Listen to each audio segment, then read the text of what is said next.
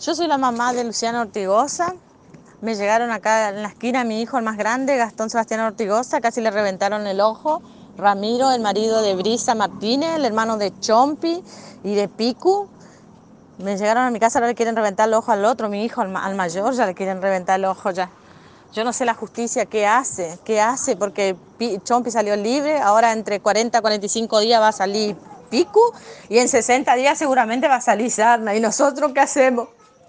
Que nos dejen de molestar, si alguien hace algo, un juez, un fiscal, algo, que nos dejen de joder. Ya está, ya pasó, ¿qué más lo que quieren? A ver si alguien nos ayuda, alguien pone carta en el asunto, mano dura con esta gente, porque no sé, entonces no sé qué va a pasar.